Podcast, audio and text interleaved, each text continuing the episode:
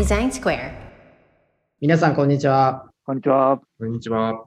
武田です。今夜です。木下です。今週も始まりました。よはい。よろしよろしくお願いします。ろしくお願いしおます。願いします。寒いですね、最近ね。最近寒いですよね。うん。この間、あの、うちの車のフロントガラスが凍ってて、雨降ったのかな？雨降った次の日、寒くて凍ってて、なるほど。朝溶かすの大変でしたね。どうするんですか？お湯沸かすんですか？いや、それが、うん。あの、子供の小学校、子供が小学校行くのに送ってったんだけど、ちょっと遅刻しそうで、はいはい。うん。お湯、お湯かける時間もなかったから、うん。あの、しかも、ほら、車ってすぐ温まんないから暖房すぐ出ないじゃないですか。出ない。だから、わざわざ素手で拭きました。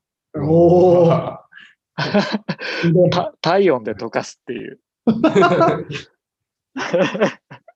むちゃくちゃ冷たかった。大変だ。うん。そんなことがありましたけど。さあ、えっと、そうですね。話に入りましょうか。今日は、本屋さん、どんな話をしたいんでそうですすね。えっと、心を揺さぶるにはどうしたらいいのかって話をしたいですね。心を揺さぶるには。俺、今夜さん、役者、役者として、元役者として。そうなんですよ。だから映画、自分で自主映画撮ってたりとか、まあもともと映画好きだったりとか、あと大学でも演劇学んでたりとかして、うん。こういうのにはすごい興味があるんですけど、うん。その流れでこうウェブデザイナーになったので、うんうん。ウェブでもそれは可能なのではないかと思いながら、こう仕事をしてきたわけですよ。はいはい。うんなるほど。そうそうそう。ただやっぱりそのね、映画とかその物語を作ってったりしてって感動させる方が、まあ単純っちゃ単純じゃないですか。はいうんうん。うん。だからなかなかウェブだと難しいなと思ってはいるんですが、なんかお二人はそういう観点でなんかデザインしてたりすることってありますか？心を揺さぶるには。あんまり、本当に揺さぶる感じで作ってないなって、今言われてました。あ、揺さぶれてない。そうですか。そうですね。まあ、ちょっとまあいろいろと難しいですね。プロダクトデザインで揺さぶらなきゃいけないとき、要件みたいなのになっちゃうと、揺さぶらなきゃいけないときっていうのも、つ常にそうではなかったりするんで、最近ちょっとまあそういうのがあんまりなかったんで、えっと、特に、そうですね。あれだね。いわゆる設定するような UI とかね。そうですね。どっちかというと間違いないようにとかっていう方に、えーっていうのが多かったので、ベースとして、なんかその、ちゃんと作られてるし、クオリティが高いものを見て、なんか感動じゃないですけれど、あすごいなと思ってもらいたいと思うんですけれど、なんかちょっと直接的にさっき言ってもらったみたいな映画とか、みたいな形で、まあ、その感情を揺さぶることが目的というのをあんまりやってなかったので、確かに、ちょっと 普通に思ってました。でもまあそうですよね。いや、そのウェブサービスが感動を揺さぶれるものであある必要があるわけがないんですよね。俺自分で質問振っといてあれだけど。いや、でも、で、あれじゃないないですか。最近、まあ、あの、僕らね、B2B の側面もあったりするサービスをあのデザインしてますけど、なんか最近僕は感じるのは、あの、昔のね、あの、パッケージの商品、サービス、ツールとか、えっと、なんですかね、そういうインインストール型みたいなものだと、うん。どちらかというと、こう、失敗しないようなあツール、UI みたいな方が多かったかなと思うんですけど、あの、SaaS とかサブスクリプションみたいな風になってくると、あの、いつでもやめら、やめられるとか、いつでもね、解約できちゃうっていうのがあるんで、えっと、な、長く使い続けていただくっていう側面がどうしても出てくるなと思っていて、うんうん、で、まあ、ツールっていう側面でいくと、もちろんその失敗しないようにっていう側面もありつつ、うん、あの、サービスによ、サービスのその事業ドメインによっては、シンプルにあの 2C っぽく楽しんでもらうというか、ワクワクするとか、その感情のところをこう、揺さぶるようなことっていうのは、やっぱりある、あの、要素、要素として必要なサービスっていうのが増えてきたなと思うし、うんうんうんうん B2B でもそういうデザインをしている、あのサービスって、やっぱり増えてるなっていうのはすごい感じますけどね。うんそうですね。まあ、そうですよね。あの、なんかの、まあ、ノートとかもそうだと思うんだけど、どういう思いでやってるかとか、うん、こういう思いだからこそこういうデザインにしてますっていうのを見ると、まあ、超感動とかではないですけど、そうですね。なんていうかな、その思いを聞いて、納得して、共感して、ファンになるっていうのあるじゃないですか。うん、はいはい。ありますね。うん。だからそう、そういうのの醸成をこうしていけばいいのかなって、うん、今話聞いてて思いましたね。うん。うん、さっきの、なんか、最近やってることとは逆になっちゃうんですけど、まあ、その、武田さんの話のように、その e-box も、まあ、ちょっと感情を揺さぶらなきゃいけないみたいなのは出てきてはいて、特に最近もちょっとその辺が大事だねみたいな話をうん。時はあるんですけど、その、なんかやっぱコンテンツ系との揺さぶり方とはちょっと違うのかなって思ったりすることがあって、そうまあ映画とかは、まあ、そのストーリーを本当に作っちゃって、うん、流れに乗せて、えーっと、まあ笑わせたり抜かせたりってことができるかなと思うんですけど、結構、ウェブサービスは、その、使ってもらうって段階でも、まあ、お客さんがかなり主役になるというか、そうだね。僕らが引き立て役になるとうまくならなきゃいけないっていう意味で、感情を揺さぶるっていう感じにしなきゃいけないんだろうなって思って、うん、で、まあ、それこそノートさんのやり方とか本当うまいなって思うんですけれど、あの辺の微妙な、なんて言うんだろうな、すごい盛り上げてくれるというか、うん。うんうんだから、その、さっきのコンテンツ系は、ストーリーを、まあ、生み出して、作って、それを届けるっていう方だとすると、えーっと、まあ、ノートとか、まあ、僕らがやってるような、あーウェブサービスっていう、とか、まあ、アプリケーションも含めて、あの、ストーリーを、ユーザーが作れるとか、ユーザーがストーリーを生み出しちゃうっていう、なんか場を作るとか状況を作るとか、そういう方のイメージですよね。うん。うん。だから、ぼうん僕らがストーリーを作るというよりかは、ユーザーがストーリーを作れるみたいなところをどう、なんですかね、デザインしていくかというか。うん。うん。そうですよね。うんうん。なるほどね。そういう時に、なんか、まあ、無意識でやってることもあるかもしれないけど、な何をやってるかなっていう。普段、うん僕らは。何考えてるんですかね。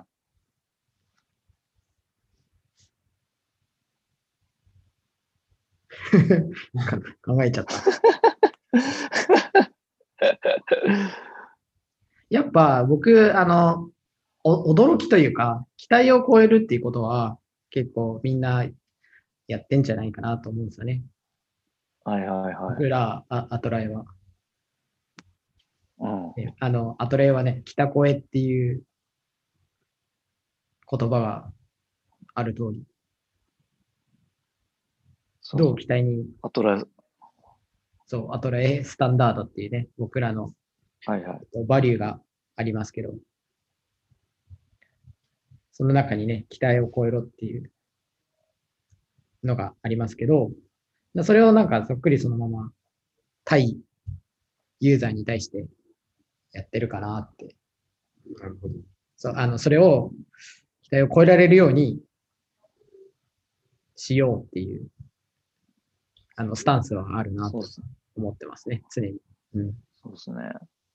なんか、接地面、接点っていうか、接点だとウェブサービスのそのデザインとか使い勝手とかだったりすると思うんですけど、その先の、えっ、と、まあ、グリーンだったらその転職、えっ、と、転職活動自体とか、実際企業に会ってから、で、会った後の、まあ、なんつうのかな、悩みとか、そのやり取りの仕方とかうん。っていう、トータルの体験まで、そのユーザーの期待をこ超えるようなものにしないと、感動って生み出せないのかなとうん。いうところで言うと、まだまだ考えられてないなっていうのが、なんか話しながら思ったなっていうところなるほど。伸びしろっすね。うん。伸びしろまだまだあるっていう。まあでもなんか、少なからず点、点ではないですよね。うん。点だけじゃなくて、やっぱその点の積み重ねで、まあ線になったり、面になっていくことによって、やっぱ、うん。あの、ね、人の心って揺さぶれんのかな、みたいな。うん。まあ、そりゃそうですよね。人の心をそんな点で揺さぶられたら、みんな、あの、揺さぶられまくってますよね。うん。なんかその、ちょっと今話して、北を超えるってところで思い出した、ちょっとライトの話があるんですけど、あの、漫才のツッコミって、まあ、それ人を笑わせるみたいな話があると思うんですけれど、まあ僕漫才とか好きでよく言うんですけど、その解説を誰かやってて、誰だって忘れたけど、その漫才のツッコミって、その見てる人の代弁なんですよね。多分。で、あ、それで、それが面白いポイントなんだ。それで笑っていいんだっていうことを、その、まあ見てる人に伝えるって役割をするんですけど、まあ結構その辺、そういうふうに無理やり抽象的に捉えたらデザインと似てるなと思ったんですけど、うんうそれが先に行き過ぎてもダメだし、ん。うん。当たり前すぎてもダメだし、思ってることのちょっと上を行くと、ユーザー、見てる人のちょっと先を行って、こっちに来て笑っていいんだよっていうのを教えてあげることで、何も考えずに、その期待期待をちょっと超えるというか、想像しなかったところに少し行くことで、笑えるんだよみたいな話をしてたんですよ。なるほど。うんだからなんか、いい塩梅みたいなのもあるんだろうなと思って、そのポイントで、ストーリーをそうね。うん。で少しだけ期待を超えて、あ、面白いって読ませていくのの積み重ねで、感動がどんどん波になって大きくなるのかな、みたいなことを、そういえば最近思いました。なるほどね。で漫才師の人は結構そこら辺すごい細かく、なんていうかな、調整していって、なんていうか、笑いっていう、まあ、感動みたいなのを心を揺さぶるっていうことをする、みたいなんですけれど、まあ、なんか、し霜降り明星みたいな感じですね。あ、ありきたりなツッコミじゃないみたいな。そうですね。ちょっと、確かにそう、それを言ってほしかったっていうことを言ってくるんですけど、それが多分自分で思いつくのがちょっと面白ワードっていうのは。あのただ理解もできるしみたいな、その絶妙なバランスを、まあ、多分デザインとかもユーザーにぶつけていくことで、理解できるけど思いつかなかったみたいな、それそれみたいなのが小さな感動の積み重ねになるのかなってうん。思ったりはしました。なんかねその、ノートの好きのリアクションとか、好きをしてくれた人に対してリアクション設定できるとか、あの辺の、うん。まあ、設定する方も、それ受ける方も、ちょっとなんかこの、少しだけそうね。良くなるみたいな。なんか普通のね、うんありがとうじゃないのをね、設定してる人とかね、いるよね。なんかそそうういう余地を与え、与えてるというか、ああえてその余白を作ってるみたいそうですね。ところだねプロダクトだとさらにその、そういうことができるように設計するみたいな、一つ奥のところをつかなきゃいけないと思うんですけれど、うんうんうんなんか、そういう考え方って、ヒントがあるなってな。うんいううん感じでした。なるほどねん。あの、なるほど。キキノピーは知ってると思うけど、あの、追本あるじゃん。あ、ついの。はい。あの、元うん任天堂の玉木さんが書かれて、うんうんついって思いっきり多くついなんですよ書いてある本があるんですけど、まさに今の漫才の話とかも、ついで書かれてる話とあ、書い書いてました。あの、な、内容は、あの、表現の仕方はちょっと違うかもしれないけど、えっと、驚きっていうので、えっと、彼は書いてて、えっと、要するに想像しているのと、ところから外れると、実は、あの、動物は実は笑っちゃうっていう、っていう、あの、うんなんだ、えっと、そういう、もう脳、脳、脳レベルで、そういうし仕組みがあるというか、組み込まれてて。うん。なんで、その、おいかに驚かせるかっていうのは、やっぱり、えー、ついついやっちゃうっていうか、ついつい楽しくなって続けちゃうみたいなところのエッセンスだよねっていうのが書かれてるんで、ちょっとあのね、そうですね。ついやってしまう体験の作り方。あ、そうです。玉木さんのねついやってしまう体験の作り方。一昨年ぐらい。一昨年ぐらいですかね。2019年かな。そうですね。そう。それ、あの、ビボックスチームで一時期、あの、つい、ついぼんついぼんって言って、あの、めっちゃみんなで読んで理解し合って、どう生かそうみたいな、すごい話し合ってましたね。僕はもう、バイブルっぽくしてますけどね。いや、そうわかりやすいし。そう、すごいわかりやすいし。うんそう、なんかね、やっぱそういうひ人の感情って、んなかなかね、難しいですけど、なんかヒントはあると思うんで、なんかそういうのをね、うまく使っていきたいですよね。そうですね。うん。どうですか、小ありがとうございました。聞きたいこと聞けました？聞けましたよ、それ。いつも聞けてますよ。あの、追本は私も買ってあるんだけど、まだ読んでないんですよ。あ、積んどくですね。積んどく。ぜひ読んでください。です。ちょっと読みます。これ次の収録までに読みますよ。読んで、またあの雑談しましそうですね。ょう。はい。はいじゃあ今日はこれぐらいで。はい。はい。では、さよなら。さよなら。さよなら。さよなら。